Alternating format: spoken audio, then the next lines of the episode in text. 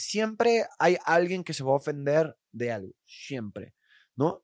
Y tienes que aprender, o sea, ¿quién eres tú? ¿Qué ego tienes? Debes de tener para decir, no, todo el mundo se debe de adaptar a mí, a lo que yo quiero. Están diciendo que el programa es un fracaso para que no vayas a y todo. Y yo, no. Y luego salgo y como estuve incomunicado como dos, tres este, meses, imagínate, llego y a ver mis negocios y todos mis negocios en quiebra y así de ¿En que serio? con desmadre y yo así de que no, ¿qué está sucediendo? ¿Qué es lo peor que te ha pasado en tus negocios? Pues es que es, es el ambiente de noche, ¿no? Y sí, ya, eh, de hecho, el primer lugar que tuvimos, eh, Gentleman and Queens, lo, lo tuvimos que cerrar porque pues, tuvimos ahí pues, un, un tiroteo, ¿no? Ah, órale. Sí, o sea, no, nunca supimos en realidad qué pasó, ¿sabes? Tú, en, en los negocios de los bares, cada día te amenazan de muerte, güey.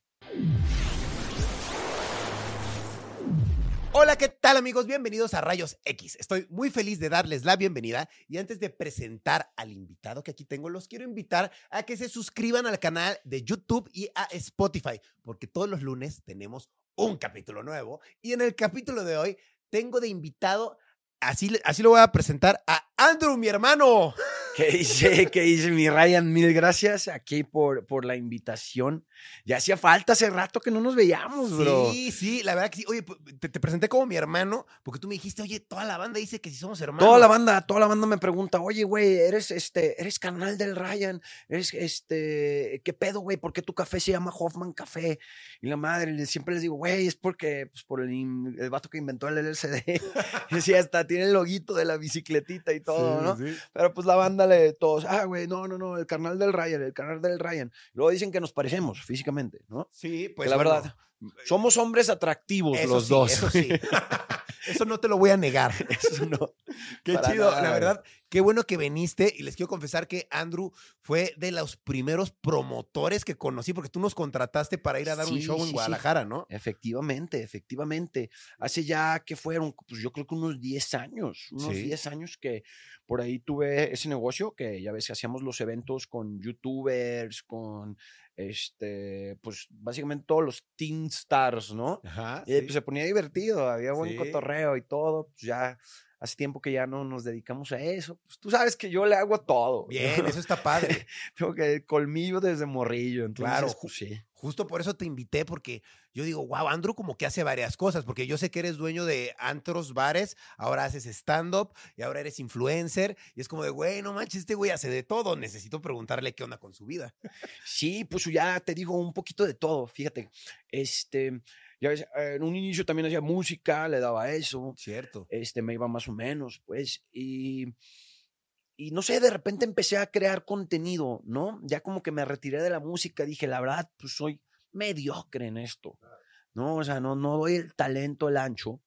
Y fíjate que dije, ¿sabes qué? Yo no tengo el talento, pero voy a manejar un morro y yo lo voy a llevar al estrellato. ¿no? Ah, bien, quería ser manager. Ajá, sí quería ser manager. y De hecho, sí agarré este, a un morrillo súper talentoso, se llama Blanco, este, BLNKO, em, y ahorita el morro la está quebrando, ¿no? Entonces, eh, yo inicié con él, pues ahí le, le empecé a meter feriecilla, mis contactos, hice mi propia compañía de management que se llamaba eh, Fuimos Punks, que ahora es ya mi productora de contenido.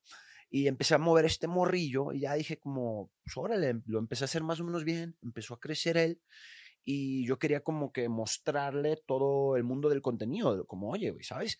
Tienes que eh, hacer música, pero también tienes que estar en redes sociales, es importantísimo. Entonces eh, yo empecé a hacer como que TikToks para mostrarle, mira, así es como se hacen. Y yo le decía, vas a ver, en un año yo voy a tener 100 mil seguidores. ¿no? Y vas a ver, todos los días voy a su- subir un TikTok y te lo juro, ¿no? Y así, y el segundo TikTok que subí, pum, me viralizo y pues de ahí me agarré, empecé a subir contenido y llegó hasta el punto donde como un año después, que yo había empezado eh, eso que todavía traía su management, pues dije, pues ahora tengo que escoger yo entre seguir con una carrera de creador de contenido o seguir con el management de este brother. Y pues yo ya sentía que mis capacidades estaban limitadas, que él podía crecer mucho más con otro equipo más profesional, con una, eh, pues un, con el equipo que básicamente ya habíamos nosotros trabajado, que yo había montado, eh, bueno, habíamos montado juntos, perdón, y este, pues nos dimos, la, di las gracias, ¿sabes qué? Ojalá y te vaya súper bien, pero yo quiero seguir con esto de la creación de contenido, ¿no? Y, fíjate, ¿no? Es como digo, qué, qué, curioso, tanta, tanto tiempo tratando de, de como ya decir, eh, de, de pegarla, ¿no? de decir, estuve ya ves en un reality, este, estuve en mil cosas y nunca nada me funcionaba. Y cuando ya dije, no, sabes que ya esto no es para mí, voy a ayudar a alguien más a que, a que él cumpla su sueño, fue como que, que ya, ¿no? El mundo me dijo, órale, pues ahí te va. No, no en esto, pero en, algo que no te esperabas, ¿no? Entonces, eh, este morrillo ahorita le está yendo, la está rompiendo, se ya tocó en el Pal Norte, ya este creo que por ahí tiene unos acuerdos discográficos muy chidos, lanzó ya su primer disco, va a tener su primer lunario. Ya, o sea, que tú sabes, para un artista de música es como un paso importantísimo, ¿no? Y creo que ya casi está sold out, ¿no? Y yo estoy por mi propio lado, pues que empecé a darle a, a la creación de contenido este, al stand-up comedy también, que ahorita me está yendo muy bien. Eh, pues ahorita pues, nos andamos desarrollando en eso. Súper bien. Oye, no, no sabía que había sido manager, qué padre. Y está muy interesante que tú buscaste esa fama y te llegó de otra forma, ¿no? Y que como no te la esperabas. Qué padre. Oye, ¿cómo te defines? ¿Como empresario o como creador de contenido o como artista o como manager? ¿Cómo te defines? Pues es que a mí me gusta decir que pues un poquito de todo, ¿no? Y ese, o sea, yo por eso tengo hasta en mi descripción del Instagram, ¿no? Tengo empresario, creativo, comediante de stand-up y también vendo menudo los domingos, ¿no? Digo, creo que, no sé, la gente se limita, ¿no? En que, este, en que no puedes hacer varias cosas. Eh, yo creo que en gran parte el éxito, pues, consiste en, en tener pues, los huevos en diferentes canastas. diversificar. Diversificar, ¿no? Y es algo que yo aprendí con la pandemia, como no puedo nada más depender de un solo ingreso, estoy tratando de, diversificar. Entonces, constantemente estoy tratando de aprender, de salir, salirme de mi zona de confort. Y pues también sé que hacer las cosas bien toma tiempo, ¿no? Toma tiempo, toma esfuerzo.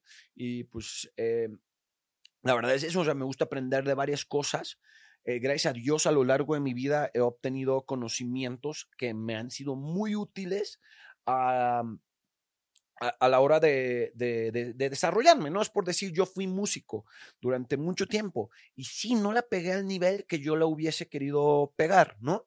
Pero aprendí de tiempos de producción, de luces, de stage, de este, te sé conectar a audios, te sé hacer o sea, muchísimas cosas porque lo aprendí de músico. Entonces imagínate en el, en el punto donde yo digo, eh, digamos que de mis 13 años a mis 22, que creo que ya dejé la música, o sea, la música por que tuve una pausa, pues todo ese conocimiento, cuando yo tengo 26 años y que empiezo a hacer todas las giras, las fechas con los youtubers, con los teen stars y todo, pues yo ya sabía montar todo, ¿no?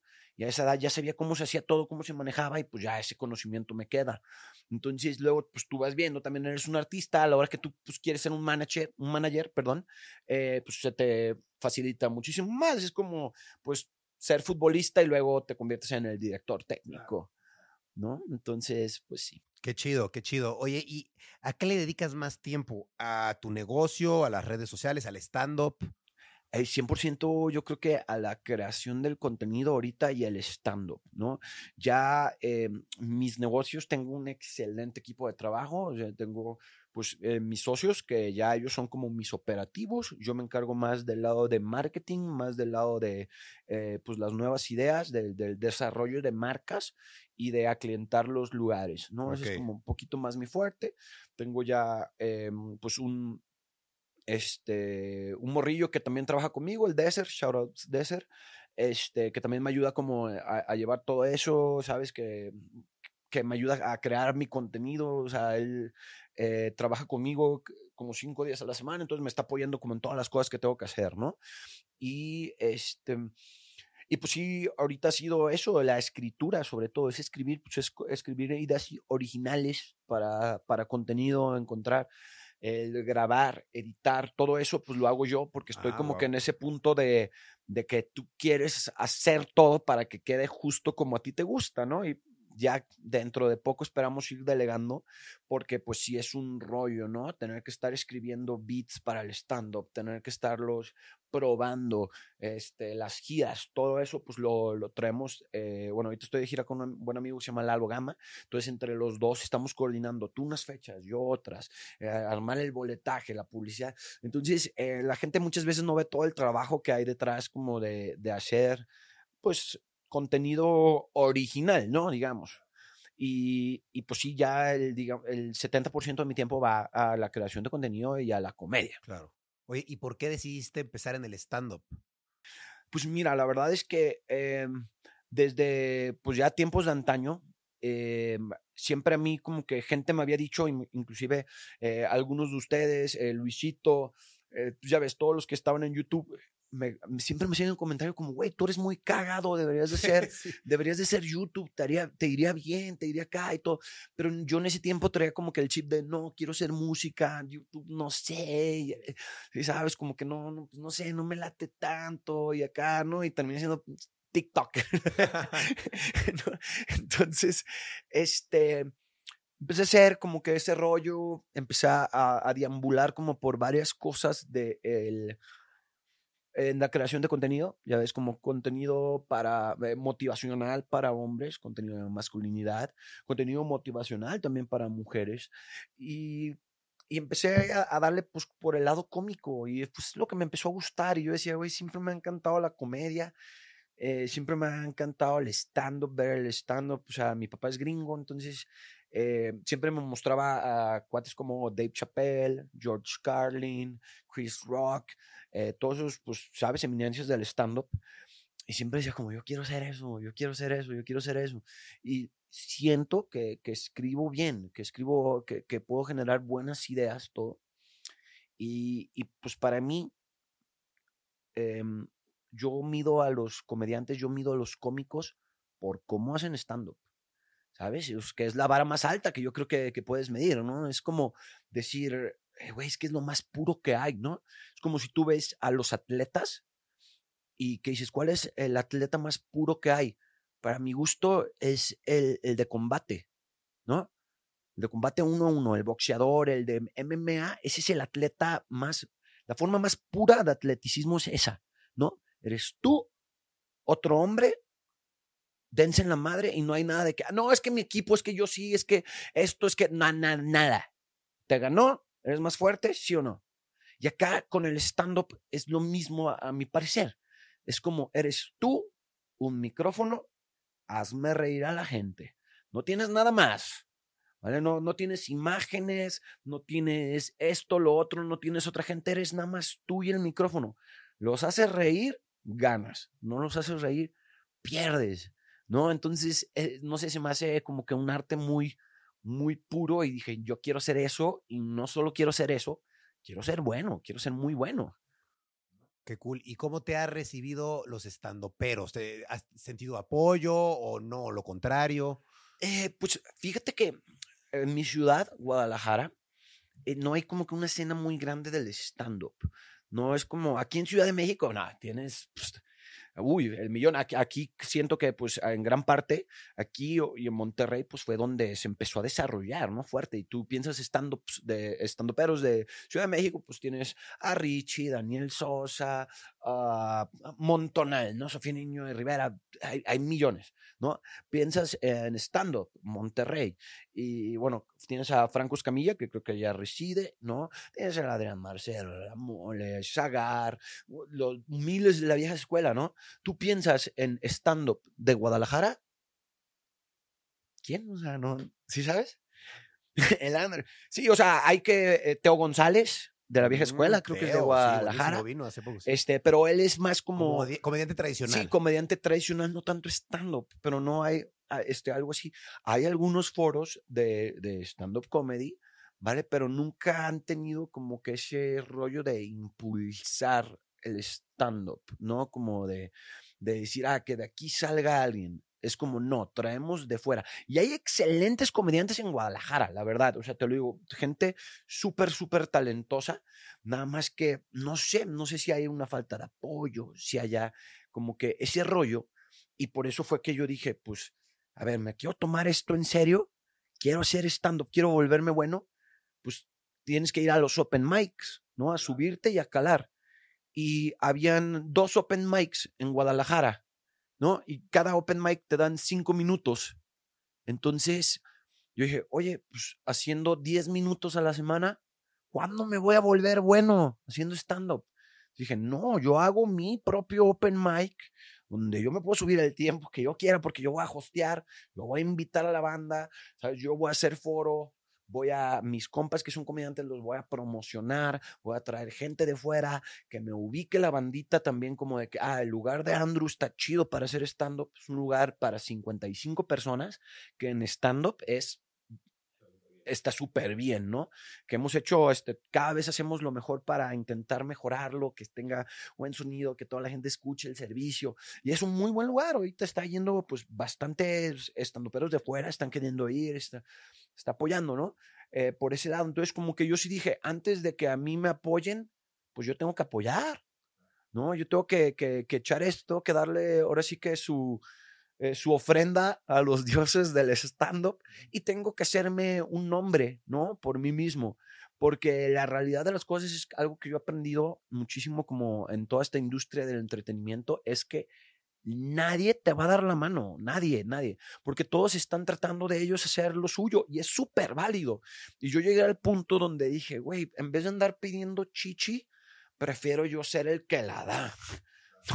Y yo apoyar a mi bandita, y yo apoyar a, otra gente y, pues sobre todo apoyarme a mí, pues me gusta hacer todo pues por mí solo y que digo que cuando se me abran las puertas, que cuando gente diga, ah, tal, es porque, pues porque me lo gané, ¿no? Porque ya hay un, un foco encima de mí, porque ya está hablando la gente, ah, este vato es bueno, este brother es tal, jálatelo, este vato está creciendo, está haciendo cosas, está llenando sus giras, está haciendo contenido súper viral, lo vemos en todos lados. Entonces, pues es lo que estoy haciendo yo ahorita, trabajar duro. Está muy bien. Oye, y también estuviste en Big Brother, ¿no? Sí, sí, estuve en Big Brother, o sea, fue algo que que este, ya fue hace mucho tiempo, ya lo he platicado en, numerosas ocasiones, fue una experiencia muy chida, pero a final de cuentas no me trajo como que nada para mi crecimiento profesional o en el entretenimiento, ¿no? Lo que yo he hecho ahorita, que le digo a todos, de, de, de las redes, del crecimiento que tengo, mis números, son 100% gracias a mí. ¿Sí sabes? El 10% de esos números me los dio Big Brother y yo creo que ya la gente ni se acuerda que que, que, estuve en ese Big Brother, ni se acuerda de ese Big Brother en general, güey, la neta. Entonces, es como, pues sí. ¿Qué, ¿Qué, qué, dirías que fue lo bueno y lo malo de haber participado en Big Brother? Este, lo, lo, bueno es que fue una experiencia chingona, o sea, hice, hice amigos bien, ¿sabes? o sea, conocí gente con la que sigo cotorreando y, todo, y pues dices, güey, es una gran anécdota para cuando estés viejito, ¿no? O como para platicar, ¿no? Entonces, ah, sí, mira, fíjate que mi amigo es abogado. Oye, yo estuve en un Big Brother. como que sí, sí dices, ah, ok, quiero escuchar una historia. Sí, sí, sí. Pero, y, y, malo, pues que, híjole, que número uno yo pensé que le iba a ir muchísimo mejor al programa de cómo le fue no sé, yo me imaginaba una onda de que Casa de los Famosos y para nada, ¿no? Y así también nos la vendían a nosotros, ¿no? O sea, hay que ser honestos. Nosotros estando ahí dentro de la casa nos decían como de que no, es que afuera están rompiendo ratings y todo. y yo salgo y mi mamá sí me dice, hey, ven, ven poquito. O sea, y yo, ¿qué pasó? Y me dice, tengo que hablar contigo, cabrón. Y dice, están diciendo que el programa es un fracaso para que no vayas a quedar y todo. Y yo, no. Y luego salgo y como estuve incomunicado como dos, tres este, meses, imagínate, llego y a ver mis negocios y todos mis negocios en quiebra y así de que serio? con desmadre y yo así de que no, ¿qué está sucediendo? Mala decisión de mi parte, ¿no? No manches, entonces como estuviste en Big Brother, pues obviamente descuidaste tus negocios sí, y, sí. Y, estaban ya en mala situación. Sí, sí, sí, o sea, estaba pues porque pues el patrón se fue para adentro y es como, estaba anexado, o sea, no, te, no podías, hey, ¿cómo vamos? Oye, cualquier duda y todo. Y sí sobrecargué de trabajo a, mi gente, o sea, no tanto porque fueran malos ni nada, nada más porque pues fue una sobrecarga y yo en ese punto era esencial para la empresa. Ahorita ya opera sin mí, a gusto, ¿sabes? Lo- soluciono los que otros problemas, pero en ese tiempo pues sí era esencial. Claro. Oye, ¿y te han hecho alguna otra oferta de algún otro reality? Este, no, no, fíjate que, que ya como que, ¿sabes? Es, es- no sé, también como que no, no lució tanto el- mi personaje ahí.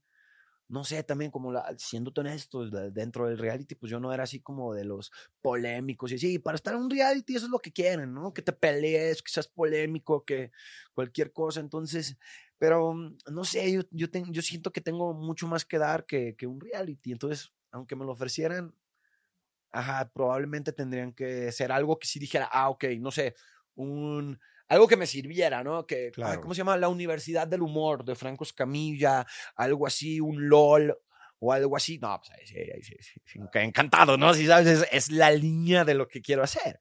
Ahí sí, perfectamente, y ojalá algún día, ¿verdad? Pero de ahí en más, o sea, de que otra cosa. ¿En Acapulco Shore? No. No, lo dudo. Claro. Además, ya estoy ruco, güey. Ya, ya voy a cumplir 36, güey. Tengo 35, voy a cumplir 36.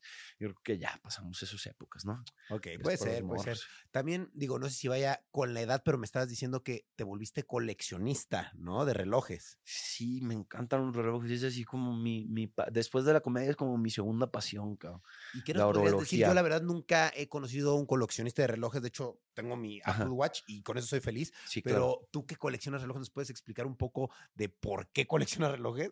Fíjate, yo me empecé a meter como en eso de los relojes, me gustaba como que la maquinita, ver todo y, y- y porque, o sea, sinceramente yo era como, eh, cuando me empezó a ir bien económicamente y todo, pues tú sabes, ¿no? Estaba, estaba joven, sí, yo tenía 26, 27 años, pues quieres, quieres que la gente te vea, ¿no? Así como de que, ah, ah, tengo, me va bien, así, quieres flexear, güey, Claro. estás morro, traes dinero, ¿no?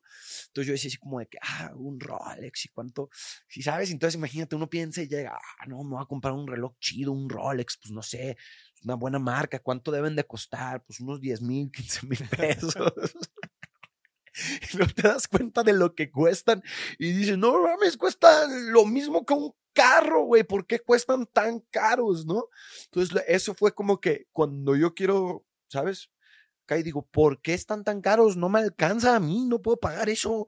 Entonces como que fue mi interés, ¿por qué está tan caro? Entonces empecé a investigar, me empecé a- educar acerca pues, de la orología, de las marcas, de hace cada reloj, de qué todo. Y es este, pues es un mundo, es, es digamos, es como, como la gente que les gusta los carros, pero en miniatura.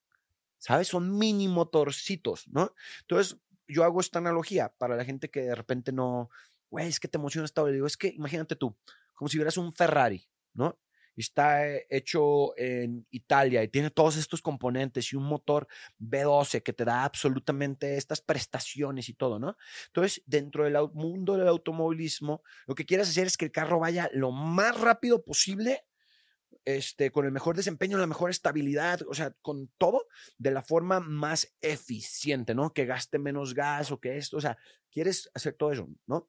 Y en la orología, en los relojes, lo que se busca hacer es que el reloj te dé la hora, pero de la manera más complicada posible.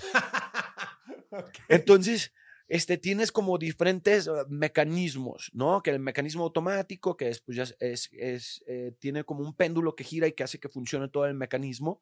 Entonces tú te lo pones el reloj y ya solito funciona, sin pila, ¿no? Tienes relojes de cuarzo, que son los más precisos, que funcionan con una pila.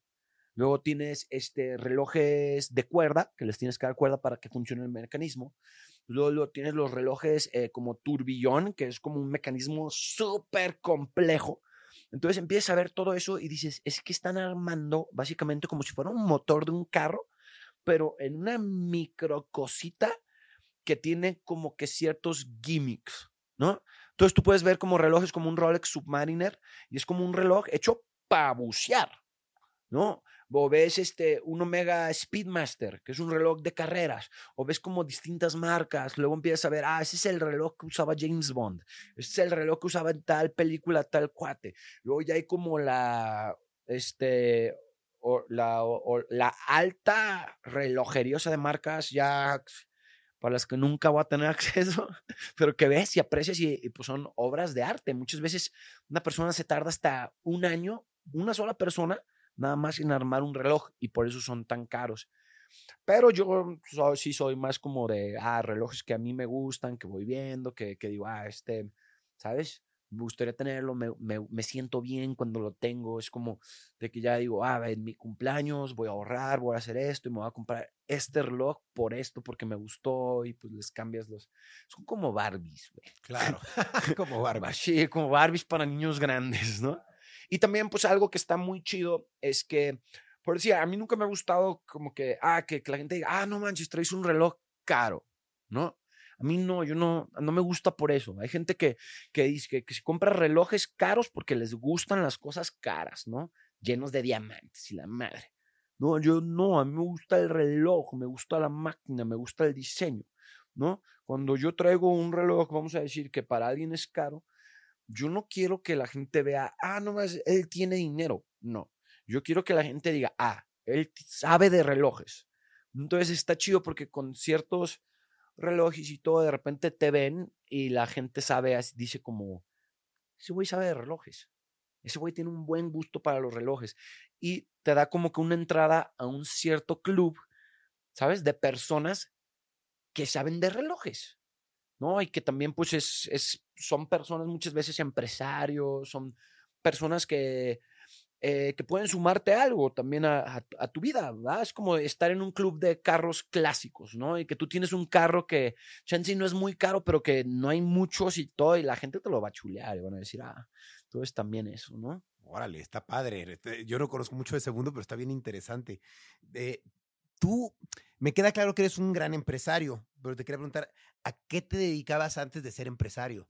Eh, era músico, era músico. músico, sí, como te dije un ¿Y, tiempo. y- y por qué comenzaste a ser empresario? ¿Qué, qué fue lo que te, como que te incentivó a iniciar en el mundo de los negocios? Mira, este, lo que pasa es que yo, yo estuve en una banda, se llama Aurum, este, creo que todavía siguen tocando, y era, pues, ya ves, en tiempos del punk rock, ¿no? Que Panda, División Minúscula, Deluxe, Insight, estuvimos de tour con varios de ellos, con los de Allison también, ¿no? Todo, y nosotros firmamos ahí un contrato con una empresa, un management, con una empresa discográfica, y la verdad es que eh, no nos fue bien al firmar ese contrato, ya ves, nos congelaron muchísimo tiempo, no Abusaron tenía- con el ya contrato. no güey. teníamos fechas, se vino las crisis de las disqueras, o sea, quizás cosas que no estaban dentro del mismo control del management, pero la situación en sí no fue favorable para la banda. Entonces yo ya estoy, que me salí de la universidad a los 18 años y cuando dan pues mis 22 años ya dije, ya llevo cuatro años atorado en esto, no se están viendo los frutos, pues no voy a echar a perder mi, mi vida, no voy a apostarle todas las cartas, tengo que hacer algo más. Y pues a la hora que empiezo a hacer esto del bar y todo, y que, que veo que pues va más por ese lado económicamente, que me puede ir mejor y todo, pues dije, muchas gracias, cabrón, ¿no? Y no sé, o sea, mucha gente como ahorita que, que lo ves, hay mucha gente que todo el tiempo está como sobre- encima de su sueño, encima de su sueño, encima de su sueño, y dice, algún día me va a dar de comer, algún día me va a dar de comer, algún día me va a dar de comer, ¿no? Y yo preferir irme sobre el lado del trabajo, de decir, voy a trabajar, voy a trabajar, voy a trabajar, voy a trabajar, voy a trabajar, y cuando ya tenga, ahora sí ya voy a cumplir mis sueños, ¿no? Porque voy a tener un conocimiento más amplio, voy a, a, a tener experiencia, ya voy a estar más grande. Entonces ahorita ya para mí es mucho más difícil que alguien vaya a llegar como a quererme manipular, a quererme, tú sabes que este medio es así. ¿Por qué? Porque yo ya en realidad, si no me sumas, yo ya sé hacer todo. Yo ya tengo un equipo, yo ya monto, yo ya he creado mi marca, he trabajado y es poquito, la verdad. O sea, yo ahorita hay gente que me dice, güey, esto le digo, apenas voy, lo estoy trabajando, pero esta empresa es mía. ¿Vale? A mí nadie me creó, a mí nadie me dijo, hey, ah, pues tú eres el que salía en el show de este cuate, o tú eres este. No, yo es mi red, mi marca personal. Y, y, pues le voy a invertir, voy a invertir en mí, ¿no? O sea, digo, ah, vengo a Ciudad de México a hacer este podcast, voy a, a ciertos lados y, y, digo, es inversión, es inversión. Y ya de lo mismo que genera mi contenido, es como esto, todo, todo se reinvierte, ¿no? Se gasta en eh, nu nuevas cámaras, nuevos micrófonos, en viajar a, ciertos lados, ¿no? Vamos a, a Sudamérica, voy a Sudamérica a hacer una gira de stand-up, ¿no? Vamos a, ya tenemos confirmados Ecuador, tenemos eh, Quito y Guayaquil, vamos para Lima, para Perú, vamos para Chile, vamos para Argentina, vamos para este, um, Colombia, Bogotá, Medellín. Entonces, todas esas fechas, pues, las paga uno. Y si salen, salen, ¿no? Y si no, pues obtienes experiencias, pero pues yo veo mis números, veo la gente que me dice, hey, ¿cuándo vienes a Argentina? ¿Cuándo vienes a España? Me gusta un chingo lo que haces, jálate para acá. Y digo, este es el momento, ¿no? Y pues para mí son vacaciones que me están pagando eh, la, la red social y también es una inversión en trabajo en crecer mi marca, ¿no? Y también pues te da un currículum donde dices, oye, te estoy llenando pues foritos de 100 personas, que ya es algo, ¿no? En Ciudad de México, en todos lados nuestros foros son de 60 a 100 personas y los estamos llenando, ¿no? Entonces dices, ya voy también para Sudamérica, pues ya empiezas a hacer un currículum donde dices, oye, pues sí traigo un cierto fanbase, a la gente sí le gusta mi contenido, ¿no? Estoy haciendo las cosas bien y pues te empiezan a voltear ya a ver, pues las oportunidades te empiezan a llegar, ¿no? Entonces, pues es lo que y comenzaste tu, el negocio de los bares, ¿no? Ahí de los 22 años, ¿no? Es lo que me dices. Y yo te quería preguntar, por lo que vi cuando yo fui, pues era un negocio muy exitoso, le iba muy bien. Yo te quería preguntar, ¿cómo hiciste para que dos, tres bares que tenías funcionaran? O sea, ¿cómo hiciste?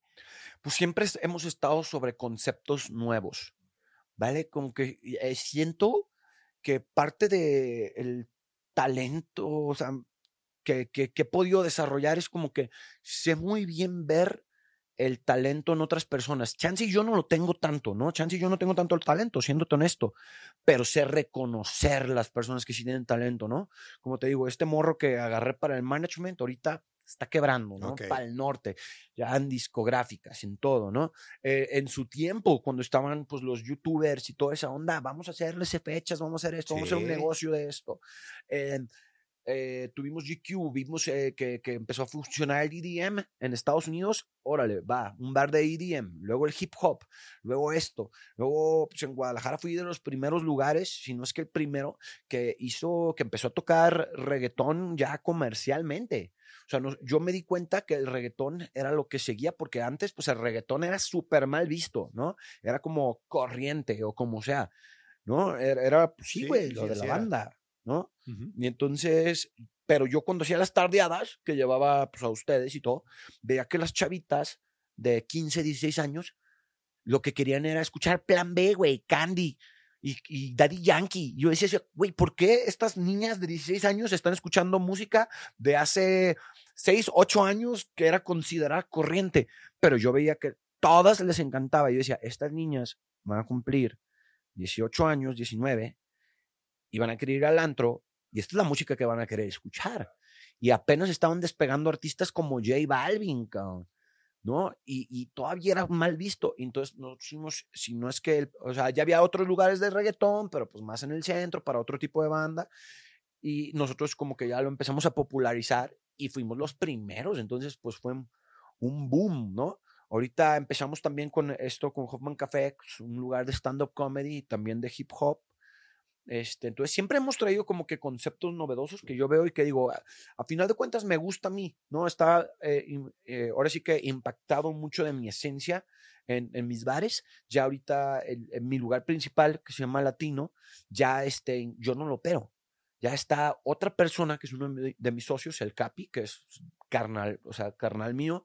Son tres hermanos que trabajan conmigo y, y ya, ya es como la, más la esencia de ellos pero porque ellos son reggaetoneros y les saben a eso, entonces es un lugar de reggaetón que para nada es el lugar más lujoso, para nada es el más popular, pero la gente, o sea, es una institución, Si sabes, como si quieres buen perreo en Guadalajara, si quieres buen perreo, no vas a ir a un antro, no vas a ir a un club, o sea, ¿sabes? Tienes que ir a un lugar que sea de perreo. Y mi lugar es un lugar de perreo y tiene el mejor perreo. Yo me un comercial, ¿no? Pero, pero pues sí, entonces vas viendo eso y pues chicle y pega, ¿no? Todo, todo lo que yo he hecho en mi vida es como chicle y pega. Y si no, pues aprendimos algo. Claro. ¿Cuáles son los bares que tienes actualmente? O, y, que has tenido también. Tuve un lugar muy popular, muy popular que se llamó eh, Gentlemen and Queens, el GQs, un como bar estudiantil. Es el que conocí, estaba Ajá. Este, ahorita, pues te digo, estamos ya en latino. Eh, tenemos Hoffman Café, que es como el lugar donde estamos haciendo stand-up comedy, algo de hip hop también, y otro lugarcito por ahí en Chapo que se llama Bora Bora, que también es como un lugarcito de perreo, más chiquito y todo, pero a gusto. O sea, mis lugares son, no son lugares lujosos para nada, son para la banda, ¿no? Para los estudiantes, para gente de 18 a 25 que chance no tiene mucha feria, y esa siempre ha sido mi clientela, y yo les he sido muy fiel a ellos, y ellos a cambio, ¿sabes?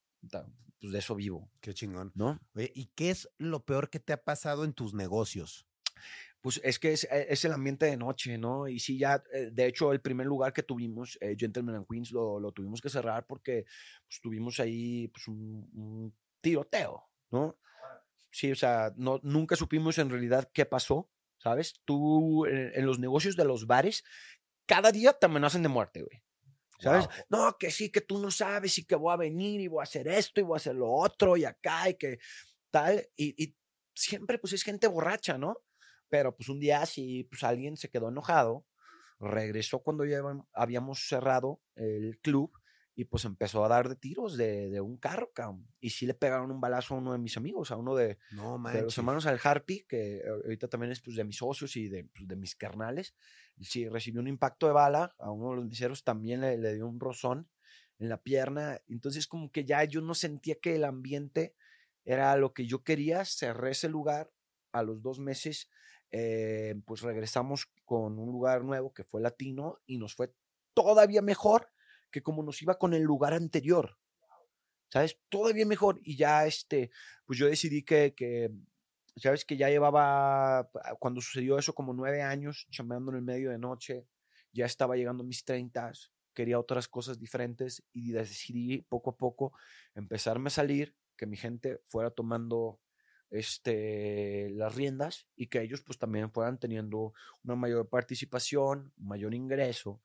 Y pues ahorita tengo ese equipo eh, que me ha funcionado eh, bastante bien, pero es súper difícil el medio de noche, tienes que tratar con todo. Claro, ¿sabes? Justo eso, me, con lo que me contesta ahorita, me hace preguntarme, ¿has tenido problemas con el narcotráfico alguna vez?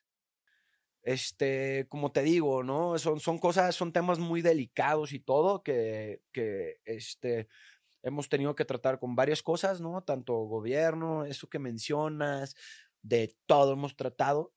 Este, nunca, gracias, o sea, ese es el, el, el, problema más grande que he tenido, es eso que sucedió, que no fue debido a nada que de plazas, no, no, no, no. Fue un cliente enojado que salió y que hizo eso, y de ahí en más, o sea, son, son cosas, pues, muy, este, ¿cómo te digo? Muy esporádicas todo, ¿no? Pero la verdad es que este, lo hemos sabido mantener muy bien, tenemos un excelente equipo de trabajo y pues estamos bien con, con todos, ¿no? Con reglamentos, con policía, con todo lo que se tiene que estar bien, estamos bien. Es un lugar muy seguro, ¿vale? Para, para, este, para toda la gente. Tenemos ahora sí que estas como políticas de eh, tolerancia al acoso, eh, nuestro establecimiento va muy enfocado para que las mujeres puedan sentirse seguras, cuidamos muchísimo eso. Eh, y lo esporádico, ¿no? Peleas, que esto, que lo otro, que amenazas, que tal, pero pues ya, ya sabemos cómo tratarlo y pues intentamos siempre lo primero es exponer lo mínimo, o sea, lo menos que se pueda, o sea, nuestra clientela a nosotros y, ¿sabes? Este, pero pues son cosas que, que son independientes, ¿no? De cualquier lugar, cualquier lugar el que sea, tú pues puedes ver, o sea, los restaurantes más lujosos, de repente alguien fue a comer ahí y ahí lo agarraron y ahí y el restaurante no tiene nada que ver. Claro, solo es el lugar y ya. Solo es el lugar donde te tocó una mala suerte y pues lo que yo les comento, pues hace ya varios años nos tocó mala suerte y pues cada vez intentas minimizar eso, ¿no? Que pues cualquier trabajo, cualquier cosa que hagas, te puede tocar la mala suerte de un asalto, de, no sé, alguien enojado que... Entonces, pero sí, el medio de noche es bien pesado. Es comple complejo, ¿no? Ok. Oye, ¿tú quién consideras que es el mejor comediante de México? El mejor comediante de México. Es que ti- ti- tienes que ver, o sea, como el espectro amplio, ¿no? De lo que hay. Cualquier persona, pues te va a decir, güey, Franco Escamilla, es el, es el padrino, ¿no? Claro. Es el boss. Sí, sí, sí. Sí, ¿Sabes? Es el, el chivo, es el más grande, ¿no? Que, quiero pensar, el comediante más grande de México hoy vivo, ajá, este Franco Escamilla, y también, pues, es un gran comediante, es alguien que le ha abierto las puertas a muchísima gente, ¿vale? A mí, en lo personal, sí me gusta mucho su comedia, pero no sé, es que yo creo que hay, de verdad, hay muchos comediantes nuevos. Ahorita está un brother mío, este eh, Roberto Chaires, que la está quebrando, o sea, clipsitos en TikTok se ha estado viralizando, ya va a grabar su primer especial, ya lo agarró un management, este, muy importante, se llama Funny, creo. Este, y está creciendo a madres y trae un talento para escribir, trae un estilo único, le cae bien a la gente. Este, está Ángel Mora también, ot- otro compita mío que también la está rompiendo. Están varios nuevos que, que están haciendo, o sea, cosas súper chingonas, güey, que le está yendo muy bien. O sea, tanto locales también en, en Guadalajara, mi equipo que trabaja conmigo, este, los de Chistes Ojetes, que Juan Pingüino, Mustafa, Lavi, o sea, te- tenemos de verdad eh, un, hay, hay muchos comediantes que ahorita están saliendo y que traen estilos muy únicos, ¿va? Pero sí, ahorita, si a, si a mí me fueras a decir, ¿quién es tu comediante favorito de, de México? En cuanto a estilo y todo, yo creo que el Chaires, Ah, ¿sabes? bien, está Y, este, y, y me da un gustazo, o sea, acabo de estar ahorita en Querétaro, eh, fuimos, cotorreamos, me estaba platicando todo y digo, este brother, dentro de poco va a ser un hombre, ¿sabes? Como lo es este eh, Richo Farrell, como lo son Daniel Sosa, o sea, van a ser nombres chingones dentro de la comedia. Y ojalá y Sí. pronto, pues uno también, ¿no? Pero Sí, pues todavía nos falta proceso, trabajar y paciencia. Está bien, paciencia, muy bien. Oye, ¿y tú qué? Pues a lo mejor no eras creador de contenido hace 10 años, pero pues contratabas creadores de contenido, estabas al pendiente del Sí, contenido. claro. Yo te quería preguntar, ¿tú qué opinas de los creadores de contenido actuales? Híjole, mira, sí tengo como que de repente opiniones un poquito diferidas, ¿no? Si hay, hay creadores que yo digo, o sea, no entiendo, no, no entiendo por qué este brother pues tiene tantos números, ¿no? Siento que inclusive el, pues, el- el TikTok fue una plataforma que en un inicio era cualquier persona, ¡pum! Viral, vámonos, ¿no? Pero este juego no se trata de la rapidez, no se trata de que tengas números, no se trata de acá, se trata de que pues tengas una longevidad, ¿no? O sea, entonces tú ves creadores de contenido, pues como lo son ustedes, como son, o sea, la primera generación, ¿no? De, de creadores de contenido. Yo creo que tú estás ahí, ¿no? De los pioneros. Tú, el wherever, este, Ju, Calvisito, o sea, son demasiados para nombrar, ¿no?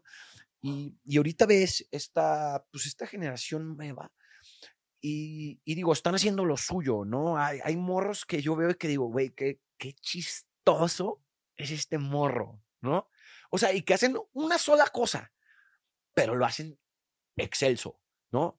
Un morro se llama Jair Sánchez, que, hijo, o sea, me da una risa. O sea, lo que hace, que es como, eh, de repente imita como una chava con pelucas, o sea, hace varias cosillas, no, no voy a decir que es como, ah, no sé, pero hace varias cosas, pero digo, wow, este, este morro es muy bueno tiene mucho talento, o sea, para lo que hace, ¿no? Pero hay otros que nada más digo, lo, lo único que hacen son voiceovers, ¿no? Sí. Son voiceovers o bailecillos o no hacen contenido original. Los ves hablar en una cámara, los ves en YouTube y tienen cero personalidad, cero chispa y son, no sé, hermanos de alguien más que es súper grande o algo. Y, y, y me gustaría hatear, pero luego digo, es que tienen un talento para, para eso, para captar atención. La gente los quiere ver. ¿Por qué? No sé. No sé por qué la gente los quiere ver, pero los están viendo y todo el tiempo. Y tienen números y un engagement súper alto. Y eso, pues, quieras o no, eh, tiene que, en muchos aspectos es natural, ¿no? Si la gente no te está viendo, pues bajan tus views en tus historias, bajan los views en tus videos, ba- baja. Si la gente no tiene interés genuino en ti, entonces, eh, pues esa, esa nueva generación, o sea, yo ya también como algo que aprendí es que lo que hagan otras personas no impacta lo que yo hago. Entonces, eh, qué chido, qué chido que, que, que haya mm, estos morrillos que les vaya bien chido. Ojalá y sean inteligentes con su dinero, ¿no? Que entiendan que, que pues muchas veces no es para siempre, te llega un ratito y estás un año, eres el que está en el foco y el próximo año pues te vas, ¿no? Y, y pues no sé, yo creo que a lo que yo le tiro un poquito pues es a esa longevidad, a tener un, un, o sea, un crecimiento continuo, a lograr mis metas personales y a disfrutar ¿no? Del camino. Mucha gente es como de que, ah, yo ya, yo ya no veo así como de que, ah, no, quiero ser famoso y quiero hacer esto y si no lleno y acá. Y obviamente tengo el sueño, ¿no? De que algún día hacer un stand-up en el Auditorio Nacional, ¿no? Claro, ¿quién no lo tiene? Pero yo ya aprendo mucho más a disfrutar al decir, no, fui a un lugar en Cuautla, Morelos, ¿sabes? En una pizzería y fueron 30, 30 personas. Y y yo vi poquita gente y me agüité y di el mejor show de mi vida y todos estaban miedos de risa y todos, güey, cuando vuelves? Nos encantó.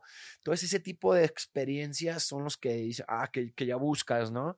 Que dices, ah, 60, 80 personas, pero yo las metí, yo solito y pagaron el ticket y se toman fotos y les gusta lo que hago y eso. Entonces, eh, eso es más como lo que, lo que busco. Y pues sí, que esos, pues que los morrillos, pues eso, güey, que, que, que, se sepan desarrollar, ¿no? Que, que entiendan que, pues sí, o sea, no vas a vivir toda tu vida de TikTok, güey. Tienes que, muévete, podcast, este, actuación, lo que ves que es tu talento, desarrollalo, ¿no? Y, y ofrécele a la banda contenido de calidad que les guste. No, no tiene que estar ni siquiera bien grabado ni nada, pero que le gusta a la banda. Que digan, ah, ya sé quién eres eres este brother y chido, ¿no? Claro. ¿Cuál ha sido tu peor experiencia en un show en vivo? Puede ser tuyo o que lo produjiste, ¿no? Y a lo mejor algo salió de control. En un show en vivo. Pues como en todo, ¿no? Hay, veces que pues, tienes públicos un poquito más difíciles que otros que no responden también a, a tu humor. Este, nunca te, o sea, en open mics, sí, no, al open mic yo voy a bombear, güey, yo voy a calar material nuevo, no les, no digo mis chistes que ya, que ya están calados y que ya sé, o, si sabes, no, voy a hacer eso y pues sí te pasa mucho eso, ¿no? De que te subes, nadie se ríe, bájate, la madre, ¿no? Entonces, y, y, es bien gacho porque de repente tú sabes que, que más o menos sí traes y que eres buen comediante, pero pues estás calando algo nuevo, entonces yo es como, güey, ¿por qué? ¿Por qué te voy a dar mi material bueno? Pues no, ese ve a verlo al show y, paga, o velo en un especial, o ve en un clip, algo que me sirva a mí. Un open mic, yo vengo a bombear y si te gustó, pues te gustó, ¿no? Pero pues sí está, sí está cagado eso de que tal. Eh, pero hasta la fecha, hasta ahorita, fíjate que no hemos tenido así de que ni un solo show que yo diga, ah, llegaron cinco personas o de plano, o sea, no, no les gustó y que me haya tenido que bajar porque no, o sea, hay unos donde sí, no, si sabes, me bajo y digo así, que soy el futuro de la comedia. así de que, güey, me fue increíble, o sea, hasta compas míos comediantes es como que, pero, wow. ¿Sabes? Mi, mi, misma, este, mi novia, que también casi siempre le encanta estar en todas mis fechas, están todos mis opens, o sea, me apoya muchísimo en ese cotorreo. Y es de que ella misma me dice, no, hoy lo hiciste, wow. O que a veces como, híjole, hoy te trabaste en esto, te faltó este remate, no hiciste esto, el acting estuvo. Y por eso, y por eso fue que el público no estuvo tanto como en otras fechas. ¿no? Pero todavía no hemos tenido ninguna mala experiencia. qué bien. Oye, y lo mismo, ¿has tenido alguna mala experiencia, pero con algún famoso influencer, ya que tú los contratabas para dar giras que te quedaran mal o para alguna campaña o algún show?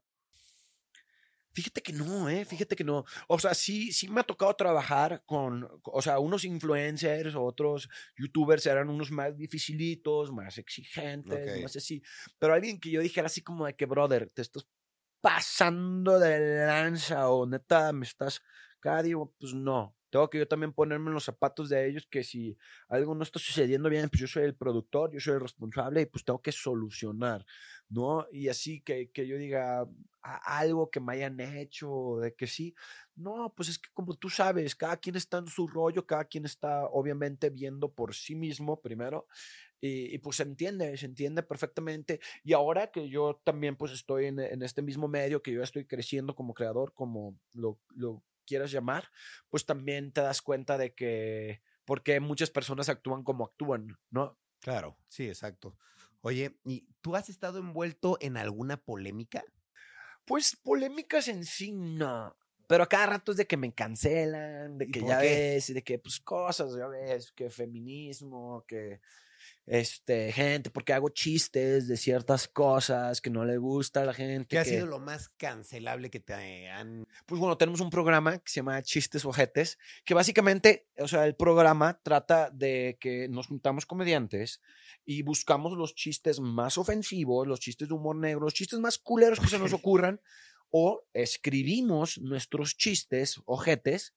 Y pues, eh, o sea, la dinámica es, es eso, que pues que estamos comediante uno contra uno y estamos diciendo chistes al otro y pues tenemos otro grupo de gente escuchando y pues nos cagamos de risa porque pues son chistes muy ojetes, güey. Sí.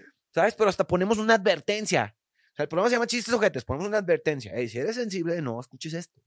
Pero la gente no quiere que trates ciertos temas, ¿no? Y te quieren agarrar a ti, güey, como el culpable, ¿no? Y entonces para los medios, que los medios nunca son tus amigos, para gente acá lo más fácil es explotar eso. Es decir, ah, ok, está sucediendo esta cosa horrible, ¿no? El gobierno no está dando culpables, la gente está enojada, todo. ¿Por qué no agarramos a este brother que está haciendo chistes, que está tratando de arreglar, de alegrar, a- alegrar la situación, Ajá. de meterle un poco de humor? ¿Por qué no le echamos todo el pedo a él, no? Entonces pasa lo de Platanito. Dice algo que, la neta, el chiste estuvo malo. Yo no lo hubiera dicho, no era un buen chiste. Pero lo quieren juzgar como si fuera un crimen, ¿no? O sea, muchas veces, y, pues pasa, creo, ¿no? O sea, de que, pues, bro, nosotros estamos tratando de comentar, nosotros estamos creando contenido y todo. Creo que ya pasó también en tu familia una situación parecida, ¿no? Entonces, muchas veces quieren agarrar al culpable y dejársela caer al todo porque hizo algo que, que, que, que chance era indebido, que chance ah, no, no tuviste el tacto, pero yo digo así como, bro, estoy haciendo un chiste, es un chiste, es, es, es ficticio, no, no existe, ¿vale? Es como si yo en una película hiciera, no sé, un personaje ho- horrible, que es un asesino, un abusador y todo el pedo, y salgo de la película y la gente me ve en la calle, ¡eh, tú, güey! No, ¿qué tal? Hiciste todo esto. Sí, güey, en la película. ¿Sabes? O sea, no es real, bro. Y muchas veces en la comedia dicen, no, es que si estás haciendo chistes de eso, si haces chistes machistas, es porque eres machista. Si haces chistes de esto, es porque seguro haces eso. Yo digo, no, güey, es un acto, es mi cabeza, está inventando situaciones que son o no chistosas, pero no son chistosas. Entonces, si no son chistosas, explícame por qué toda esta gente se está cagando de risa. Si ubicas el sonido de la risa, ja, ja, ja, ja, ja, ja, ja, ¿por qué todos ellos se están riendo y tú no? Se me hace que el que a ti no te resulta gracioso. Puedes tener tus razones, ¿sabes? A, mí hay comediantes que no me resultan graciosos y que llenan auditorios nacionales. ¿no? Es el sentido del humor es algo bien distinto. Pero sí, como que ahorita esta época de la cancelación y de que no puedes decir esto y de que no puedes decir lo otro y de que ya la gente, pues, ya llegó un punto donde, pues, ya también, yo digo, güey, ¿qué, ¿qué, van a hacer? ¿Qué van a hacer? Decir, ah, no, no, no vayan a, a, los establecimientos de este brother o tal, porque una vez contó un chiste de, de mal gusto, ¿no? Y que yo tengo un establecimiento que 100% cuida, protege a las mujeres, que ellas van, se sienten seguros, que hacen todo esto. Y, y, que digo, güey, pues, número uno, yo ni siquiera ya opero esos establecimientos. No, ya ni son míos, yo ya nada más tengo una participación, ¿no? Pero entonces, a veces la gente quiere arruinarte la vida por algo que, que dijiste, por algo que hiciste. No, y que yo ya también lo que he aprendido es como, güey, ¿cuánto dura? ¿Sabes? Apagas tus redes tres semanas y ya otra persona hizo algo que les hizo enojar y ya se van sobre. Luego otro y acá. Y pues tú crees, si sabes, te sirve de promo, tú crees que Platanito no está llenando auditorios, no está llenando shows y todo. Sí, van a ver las marquitas que, hey, no, pues ya no podemos porque está bien, no pasa nada. Pero pues es parte de tu personaje, ¿no? Platanito va a seguir haciendo chistes ofensivos. Adrián Marcelo va a seguir siendo Adrián Marcelo. Los que hacemos este tipo de comedia, se, se, se necesita, quieras o no. ¿Por qué? Porque nosotros nos atrevemos a decir, nos atrevemos a criticar, nos atrevemos a señalar lo que nadie más se atreve. Nosotros nos atrevemos a hacerlo con comedia o de alguna u otra forma. ¿Vale? ¿Y qué va a pasar? que si tú nos empiezas a cancelar a nosotros, nos empiezas a dar en la madre a nosotros, va a llegar un momento donde se va a necesitar de alguien que diga, de alguien que señale, de alguien que critique, y ya no va a estar permitido, y ya nadie lo va a hacer, y tú solito te pusiste la, la, cuella eh, el cuello en la soga, ¿no? Porque, pues, ¿quién se burla de, políticos? ¿Quién se burla de la gente poderosa? ¿Quién, ¿Quién tiene ese poder? Nada más los bufones. O sea, si tú te vas a analizar la historia completamente, o sea, los bufones se burlaban de los reyes, se burlaban de, ¿sabes? Era, era eso lo que hacían y muchas veces pagaban con su vida, ¿no? Pero eran necesarios, eran necesarios. Entonces, muchas veces los comediantes, la gente dicen, pues es que dicen verdades, la comedia está basada en la verdad. Entonces me dicen como, oye, ¿no quieres que haga un chiste de abusos? Pues vigila que ya no haya abusos. Si no existen los abusos, yo no voy a poder hacer un chiste de eso, ¿no? Si alguien hace un chiste de una mujer, ajá, ¿me entiendes? Es porque existe, es, porque existe, porque esa situación existió. Si no existiera esa situación, no existiría el chiste. Entonces, ¿tú qué crees que deberías de dedicar más esfuerzo a hacer, güey? ¿A erradicar esas situaciones o a, o a hacer que los comediantes se callen y no digan esas cosas, ¿no? Y al final de cuentas, siempre hay alguien que se va a ofender de algo, siempre, ¿no? Y tienes que aprender, o sea, ¿quién eres tú? ¿Qué ego tienes? Debes de tener para decir, no, todo el mundo se debe de adaptar a mí, a lo que yo quiero. Esto no me gusta, esto me ofende, esto no lo quiero escuchar. No, no puedo, pues, güey, qué frágil eres. Imagínate, si alguien con palabras te está destruyendo, mi hijo, espérate que llegue la vida. espérate que llegue la vida porque no vas a aguantar, cabrón. ¿No? Y más que tú tienes la simple opción de nada más hacer esto. O todavía más, te molestó demasiado, tic, bloquear. O todavía más, te ofreció reportar y que ya eh, los, ¿sabes? Las redes se encarguen de ver si sí se pasó de lanza o no. Claro. Totalmente. Wow, muchas verdades. Oye, eh, te quería preguntar de tu vida personal. ¿Tú qué onda? ¿Tienes pareja? Ahorita escuché que dijiste que sí. ¿Te piensas casar? ¿Piensas tener hijos? ¿Cuál es tu plan de vida? Mira, ahorita yo la verdad estoy súper contento. Estoy en una relación. Este, ya llevo un año y cachito eh, con mi novia. Fue una relación así que se dio de la ¿sabes? O sea, de la nada yo andaba pues de, de loquillo acá, ¿sabes? De, de, mujeriego, pues cotorreándola, güey. Digo, estoy en mis 30, todo, conocí a esta chava, súper linda, este, y ella es más joven que yo, le llevo 13 años. Ella, este, bueno, yo, yo tengo 35, ella tiene 22, eh, pero la verdad nos hemos encontrado súper bien, ¿vale? Este, eh, nos llevamos ahora sí que de, de maravilla ya este, mm, e-, ella trabaja en, en, el ambiente nocturno, ¿sabes? De, imagen en antros, todo eso. Entonces, como que se combinaba, ¿no? Se, se, dio algo peor porque yo decía, para alguien, imagínate, para ella que está siempre en los antros, que, este, que pues, de ahí genera, ella, ¿sabes? Y que pues, es un trabajo como cualquier otro, ¿no? Pues para muchos hombres es difícil, imagínate, van a querer que ah, mi novia siempre está en el antro con vatos tirándole la onda y todo. Yo pues, soy muy seguro de mí mismo. Trabajo en ese ambiente, lo conozco a lo que va. La conozco bien a ella, tenemos como que, ¿sabes? Nuestro eso, y, pues empezó a, a darse algo bonito. Yo dije, pues vamos a ver qué pasa con esto.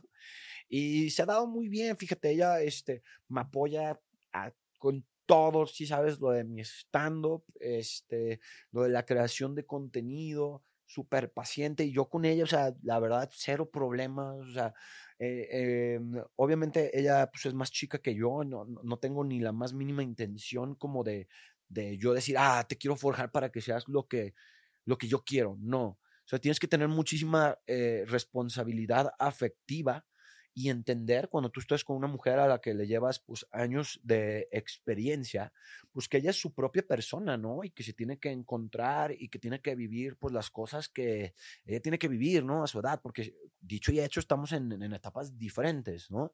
Entonces, pues ahora sí que me toca de que quieres ir al antro, ve al antro.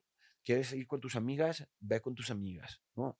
Si vas a llegar a las siete y media, ocho de la mañana, tú sabrás, o sea, yo no me voy a molestar, yo también lo he hecho todo esto, pero pues necesito saber que estás segura, ¿no? Este, eh, ¿en dónde estás? ¿Con quiénes estás?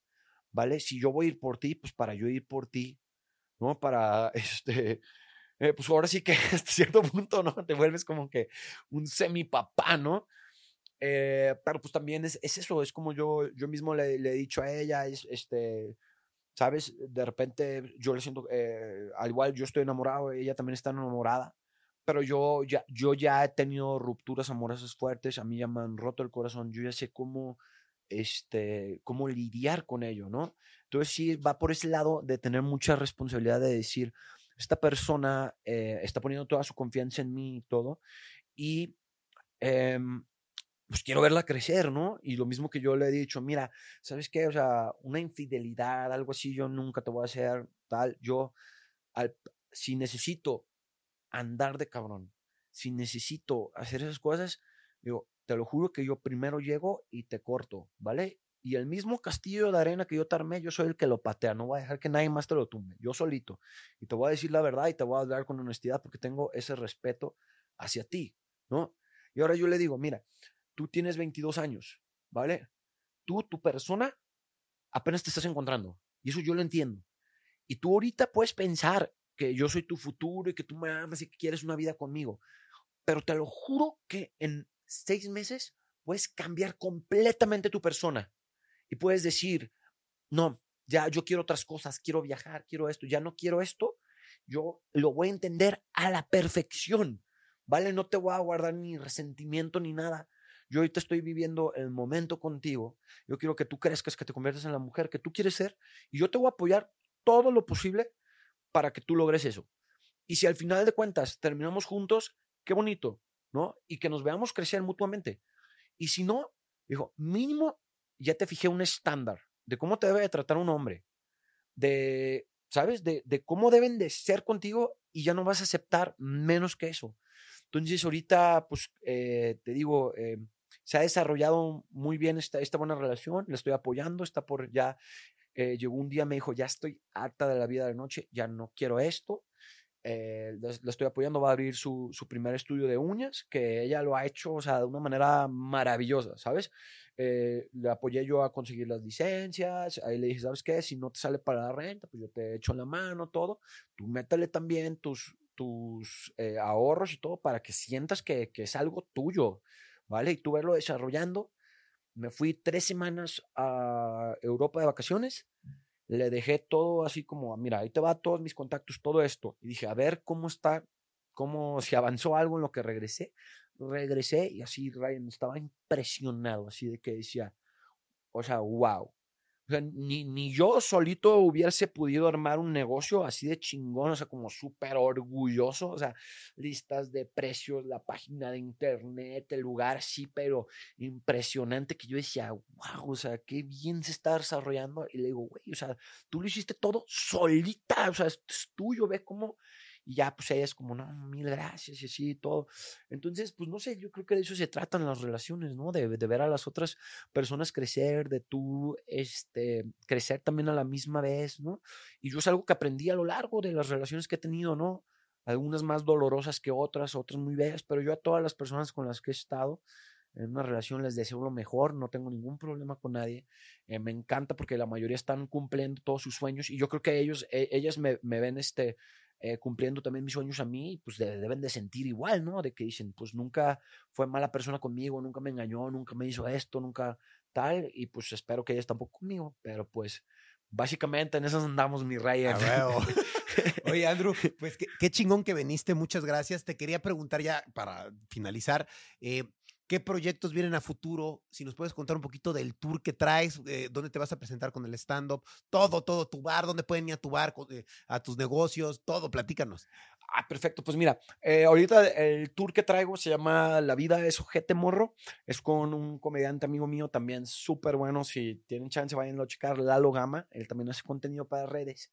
Y ahorita, próximas fechas tenemos, bueno, no sé cuándo vaya a salir este podcast, pero eh, eh, este fin de semana tenemos eh, Chihuahua, Ciudad Juárez, vamos a tener Ciudad de México, Toluca, vamos a tener Tijuana, Mexicali. Eh, güey, tenemos varias fechas. También creo que vamos para el Caribe, vamos para Sudamérica, probablemente también vayamos para España. Ahorita estamos Guau. armando todo eso. Pueden checar ahora sí que todas las fechas están ahí en mis perfiles de redes, en Instagram. Sobre todo ahí está mi Linktree. Ahí pueden comprar boletos para todas las fechas. Am, ¿Cómo estás en redes? eh, como el Andrew. El Andrew, el Andrew con tres Ws al final. Ahí me pueden checar, ahí pones el tag ahorita. Este. Y eh, proyectos que tenemos, tenemos Open Mic en Hoffman Café todos los domingos para todos los que son comediantes, que quieren ir a calar su material, que quieren ver qué onda. Tienen de 5 a 8 minutos, dependiendo de cuánta gente haya, para calarlo los domingos. Déjense venir a Hoffman Café. Los viernes es cuando tenemos shows en Hoffman Café de stand-up comedy jueves y sábados son más como ondita hip hop para andar chido. Latino abrimos de jueves a, a sábado, tres días. Bora Bora viernes y sábados. Ahí son los, pues, los establecimientos que aunque no, ya, o sea, te digo, yo me dedico a otras cosas, ahí pues son de mis brothers, tienen, tengo mi cierta participación, ¿sabes? Ahí de repente estoy, ¿sí me entiendes? Este, y pues básicamente eso, proyectos ahorita que tengamos, pues nada más seguimos con el contenido. Yo creo que próximamente vamos a empezar un- ahí un podcast este, Ah, y como un talk show. Y pues ya ves, güey, todo, pues, ¿quién se tiene que hacer? ¿no? Claro. Tienes que estar en todos lados ahora. Sí. Entonces también vamos a empezar a darle eso, a hacer ya un poquito más de contenido de formato largo, que también es lo que nos esperemos nos dé algo de longevidad. Y pues básicamente, mi Ryan, eso es lo que, lo que nos prepara el futuro. cabrón. Perfecto, ¿no? Pues muchísimas cosas. La verdad te quiero felicitar porque, pues, sin duda alguna también me estás platicando que esto no lo platicaste, pero luego lo voy a decir que te fue bastante difícil en la pandemia y me dijiste, pero igual salimos adelante. Digo, qué duro y qué chido que Sí, a pesar de todas esas cosas, pues tus negocios, todo, y tú buscas la manera de salir al- adelante de mil formas, ¿no? Ya sea con una cosa o, o por otra, y pues te quería felicitar porque tienes esa actitud de siempre querer salir adelante. No, pues gracias. Y fíjate que hasta eso está chido, como ese tipo de, de- de cosas como en la pandemia, ¿no? Que, que, pues, me tuve que deshacer de, de mis lujos, ¿no? Carros, todas las tonterías que tenía, o sea, ya era como volver a, a, estar, a ser un estudiante, cabrón, a empezar de que, ay, otra vez tengo, pero empiezas a, a apreciar todas las cosas que ya tienes, ¿no? Y empiezas a decir, bueno, ya sé como lo que me gusta, ya sé lo que no, y cuando hay, dices, gracias a Dios hay, pero si no lo tuviera, puedo vivir perfectamente sin ello, ¿no? Entonces, pues sí. Bien, ¿no? Qué bueno, te ayudó a revalorar otras cosas. Sí, claro. Qué bien. Y pues eh, esperamos seguirte viendo por ahí en, No, vas a ver en, sí. en los, todos los stand-ups y pues te voy a ir a ver pronto por allá y Sí, pues, salimos claro, de fiesta por esperemos. Guadalajara. No, y mil gracias, eh, que ya, este, que, que por fin nos volvimos a ver después de tantos años. Gracias por recibirme aquí en tu estudio y todo, y la- de verdad lo aprecio mucho. Y vas a ver que ahí nos vamos a seguir viendo. Ya voy a estar viniendo más a Ciudad de México a cotorrearla y todo, y pues vamos a ver qué tal. Órale, buenísimo, Andrew. Muchas gracias por haber venido. Y pues muchas gracias a ustedes por estar escuchando o viendo Rayos X, donde sea que lo estén escuchando viendo. Recuerden suscribirse al canal, muy importante, y al canal de Spotify, al canal de YouTube, y seguir a Andrew en todas sus redes sociales. Vayan, si son de Guadalajara, pues dense una vuelta estos establecimientos, vayan a consumir, vayan a pasarla bien. Están cool, la verdad yo ya me he dado mis vueltas y pues los recomiendo mucho. Pero bueno, yo me despido, muchas gracias, cuídense mucho y nos vemos la próxima semana. Cambio y fuera.